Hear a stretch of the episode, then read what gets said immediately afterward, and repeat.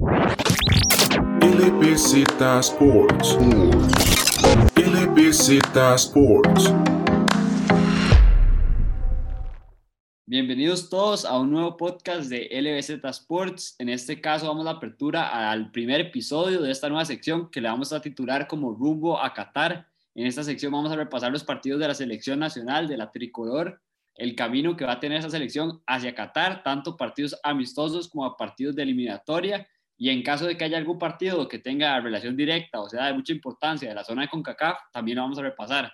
Comenzamos con el primer partido de estos amistosos de la selección nacional, una tricolor que se enfrentaba contra el equipo de Qatar, el que va a ser el anfitrión del próximo mundial. El equipo costarricense estaría con alineación bastante peculiar. En el marco salía Keylor Navas, una línea de cuatro con Cristian Gamboa, Kendall Watson, Oscar Duarte y Francisco Calvo. En medio campo igual cuatro jugadores, jugadores, dos jugadores centrocampistas reconocidos que han estado múltiples veces con la selección, como David Guzmán y Celso Borges. En una banda, Johan Venegas, que también es una recurrente en esa selección, y del otro lado, Ariel Lassiter, que la está rompiendo y está jugando bien ahí en Estados Unidos. Arriba salía Joel Campbell y también salía un nuevo jugador de la serie que se llama Felicio Brown Forbes, un jugador bastante interesante que está jugando en Polonia. Me acompaña Julián Blanco y Luis Zamora. Julián, Luis, ¿cómo están y qué piensan de esta serie? Muy bien, Alejandro, sí, un placer pues poder estrenar una nueva categoría, una categoría que va a ser bastante más corta que las demás, tal vez para que se les haga más accesible a los oyentes. Hablar un poco de la CEL, esta selección que sigue sin ganar un partido este año, ¿verdad? Así que por ahí mejora con los legionarios, pero todavía falta muchísimo y todavía no veo muy buen fútbol de esta selección. Hola Alejandro, hola Julián. La verdad es que un gusto, un placer estar con todos y todas ustedes. Y bueno, sí, hablar de una vez directamente del partido de, de la Cele allá en Austria que enfrentamos a Qatar. Un partido con dos caras muy distintas, me parece a mí. No sé qué opinen ustedes. El primer tiempo para mí, eh, y, también lo describíamos en, en los posts que hacíamos en redes sociales, es un partido muy poco vistoso de los dos lados, pero por la Cele es un partido pésimo. O sea, no generamos fútbol no, no teníamos claridad ofensiva y en defensa estábamos muy perdidos, a excepción de Duarte, para mí, a mi percepción. Y en general eso, ya un segundo tiempo un poco más dinámico, en donde los cambios, siento yo, eh, le dieron una velocidad distinta al partido. Bueno, lo hicieron que Costa Rica lograra un empate que a priori en su momento fue justo, pero para mí el resultado no refleja muchísimo el trámite del partido porque si bien es cierto no hubo mucha diferencia, siento que la Cele jugando así no merecía ganar. Una selección costarricense que lo que busca, siento yo, es ese enganche entre los legionarios, los jugadores que son una costumbre en esta selección, como son Navas, Gamboa, Borges, la generación pasada, la del Mundial 14, que fue la selección dorada de Costa Rica, lo podemos decir todos, y juntar un poco también esos jugadores que se incorporaron en Rusia 2018, pero parece que no, no funciona. Vemos como colocan a este nuevo jugador, Felicio Brown, pero tampoco funciona. Joel Campbell ya no es el Joel Campbell ni cerca, de, es que así que fueron, ¿qué? Seis años de que Joel Campbell no juega nada. O sea, hoy anota, pero, pero Joel no es el Joel que era antes. Y en el caso de Celso Borges, creo que Celso Borges no, no, no está para esta serie. Creo que ya tiene que dar la transición porque el juego del 2014 y hasta de Rusia 2018 se basaba mucho en los pies de Celso Borges y ya no es el Celso que conocemos, ya no es ese produce buen fútbol y creo que un, un, error de la selección es basarse en esos jugadores famosos, en esos nombres reconocidos, en esos nombres que son una costumbre de selección y no darle oportunidad a los nuevos. Me gusta que pongan a este, a este muchacho, eh, Felicio, pero no es tan joven. O sea, 29 años, podríamos buscar nuevos jugadores, como el caso de Manfred Ugalde, Jürgens, jugadores con futuro brillante del fútbol nacional, en vez de basarse otra vez en estos veteranos que ya conocemos y ya sabemos qué es lo que aportan al equipo. Yo quiero hacer una salvedad, tal vez en nombre de todos, eh, pero ahí vamos aportando cada quien. Yo quiero salvar jugadores de hoy, porque el resto sí es verdad que vamos a criticar, obviamente, de, con fines a, a construir un perfil de la CL más positivo para futuros enfrentamientos. Pero yo quiero salvar a dos jugadores que salen de titulares, bueno, a tres, que son Campbell, Venegas y Duarte para mí, ellos jugaron bien hoy. Campbell, si bien es cierto, ya decía Alejandro, no viene siendo el mismo jugador, aquel jugador rápido, incisivo, que, que se equilibraba muchísimo con la pelota en los pies, que tenía esa magia, pero que hoy se lo dieron destellos de eso y se vio un, un jugador más comprometido de lo normal. Un Duarte, eh, si bien es cierto, no es aquel jugador que destaque en defensa, siento que le da mucha seguridad a la Cele porque es un jugador que muy pocas veces se equivoca y también no se ve tan lento a la par de Guasto.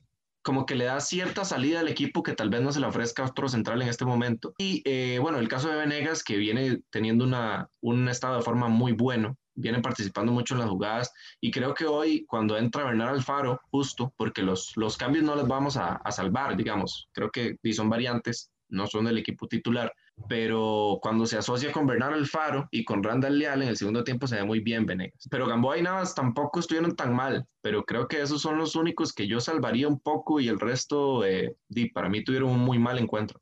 Y es que, bueno, hablemos, hablemos tal vez de en dos partes, separemos a la CL en dos partes, cuando tiene el balón y cuando no lo tiene. Y empecemos hablando de cuando tiene el balón. Qatar, pues, es un equipo que la verdad, obviamente yo esperaría que la selección y Ronald González ya tuvieran estudiados, pero es un equipo que en realidad, muy pocos costarricenses debemos de haber visto jugar. Y bueno, por lo que, por lo que nos da Qatar, parece que es un equipo con jugadores muy rápidos, que le gusta salir jugando, a pesar de ello, la presión de Costa Rica pues sí les hizo daño. Y es un equipo al que le gusta echarse atrás y con esa velocidad que tienen, pues salir al contraataque que les funcionó en una que otra ocasión. El punto es la cele con balón, porque como digo, Qatar se echó muy atrás, todos los jugadores estaban atrás de la media cancha. Y aquí es donde para mí está el principal problema y tiene que ser como lo el punto principal en el que tiene que enfocarse Ronald González, y es que Celso Borges no puede jugar con David Guzmán. Me parece que no pueden ser los dos contenciones de este equipo, porque los dos lo hacen bien, pero al final de cuentas los dos son demasiado pasivos, son demasiado, no arriesgan nada. Al final de cuentas, nosotros veíamos a Celso y era un pase atrás a los defensas, un pase a Guzmán, Guzmán era lo mismo. Entonces, me parece que falta como arriesgar más, falta hacer algún pase entre líneas, hacer un pase alto a la espalda de la defensa, algo que cambie la dinámica del partido, porque al final de nada sirve tener tanto el balón si nunca vamos a generar peligro. Y me parece que, como dijo Luis, ahí es donde cambia el partido. Apenas sale Guzmán, entra Bernal Alfaro, también entra Randall Leal. Ahí es donde me parece que ya empieza a cambiar un poco la dinámica y la Sele como que empieza a encontrar más espacios. Pero bueno, separando aquí, como les digo, la Cele con balón, la Cele sin balón, me parece que con balón el principal problema fue esa pareja de, de mediocampistas que la verdad, pues profundidad muy poco.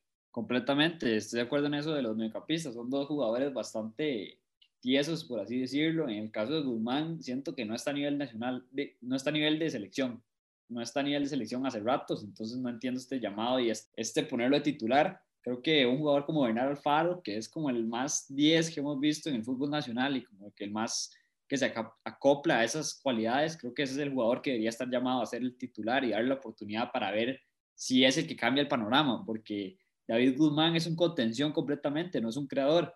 Y en el caso de Celso, con los años ha pasado de ser un poco más, como era un poco más creador, ahora ha pasado a ser más contención y más reservado cada vez. Entonces, si, se, si se conserva el Celso en esta, en esta selección, de, hay que buscar un 10, hay que buscar un 10, un poco de lo que aportaba Brian, que era la figura, el creador del equipo, pero ahorita ya no está. Y yo creo que hay que buscar ese mediocampista que complemente al contención y que cree un poco más de fútbol, porque además de, eso, contención en Costa Rica hay un montón. Ahí hay un montón que lo hacen bastante regular, normal y parecido a David Guzmán. No encuentro lo especial que tiene David Guzmán para que cada vez sea el titular y no pongan a Jelsin Tejeda o cualquier otra contención, Randall Sofeifa, o sea, hay muchos que cumplen funciones similares a Guzmán para mí. Y sí, Alejandro, creo que es justamente eso. O sea, más allá de encontrar un 10, eh, hay equipos que no necesitan un 10. Lo que la CL necesita, para mi gusto, es encontrar ese jugador que le sirva de enganche entre medio campo y delantera, que le ayude a crear, que le ayude no solo a, generar fútbol, a esa magia, sino a hacer una conexión inteligente entre los jugadores que sí tengan la capacidad de desequilibrar y llegar al ataque. Eh, quiero criticar dos cosas de la serie. Felicio, qué bien que se pruebe, qué bien que se tengan estas alternativas, pero para mí hoy ya es el último partido que tiene que jugar porque la verdad se vio muy mal y si quiere volver a jugar yo creo que tiene que cambiar totalmente el chip porque el partido que hace hoy es bastante, bastante de inferior para abajo. Y Kendall Waston, les quería preguntar a ustedes dos si les parece que está a nivel de selección, porque o sea, para nivel del fútbol de aquí, o para nivel de MLS me parece un central cumplidor, pero a nivel de selección, a mí personalmente, respetándolo y dándole la, opinión desde el respeto, me parece que es un jugador muy lento, un jugador que no tiene, bueno, no voy a decir que no tiene muy buen control con los pies, pero es que en realidad no tiene control y que realmente está puesto más para aportar en lo físico, en el liderazgo y tal vez en el juego aéreo. Pero además de eso, yo creo que no aporta mucho.